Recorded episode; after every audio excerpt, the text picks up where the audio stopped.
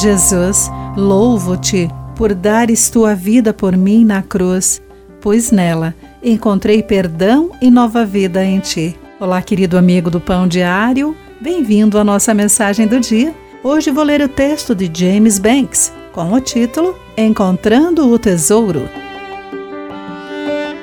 João e Maria andavam com seu cachorro em sua propriedade quando tropeçaram numa lata enferrujada, parcialmente desenterrada pelas recentes chuvas. Abriram a lata e descobriram ali moedas de ouro com mais de um século. O casal voltou ao local e achou mais sete latas com 1.427 moedas no total. Eles protegeram o seu tesouro, enterrando-o em outro lugar. As moedas, avaliadas em 10 milhões de dólares, são a maior descoberta do gênero na história dos Estados Unidos. Lembra-nos de uma parábola de Jesus. O reino dos céus é como um tesouro escondido que um homem descobriu num campo. Em seu entusiasmo, ele o escondeu novamente, vendeu tudo que tinha e comprou aquele campo.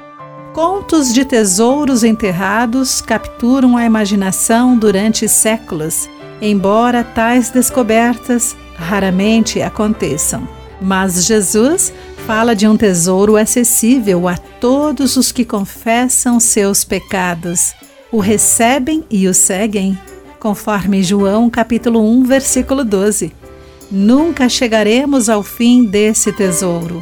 Quando abandonamos nossa vida antiga e buscamos a Deus e seus propósitos, encontramos seu valor.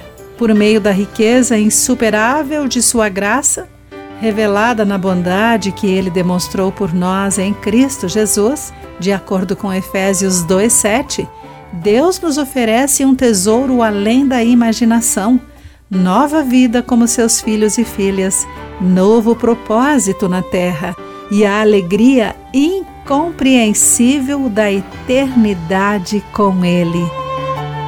Querido amigo, você valoriza o seu relacionamento com Deus? Como compartilhar esse tesouro? Pense sobre isso. Aqui foi Clarice Fogaça com a mensagem do dia.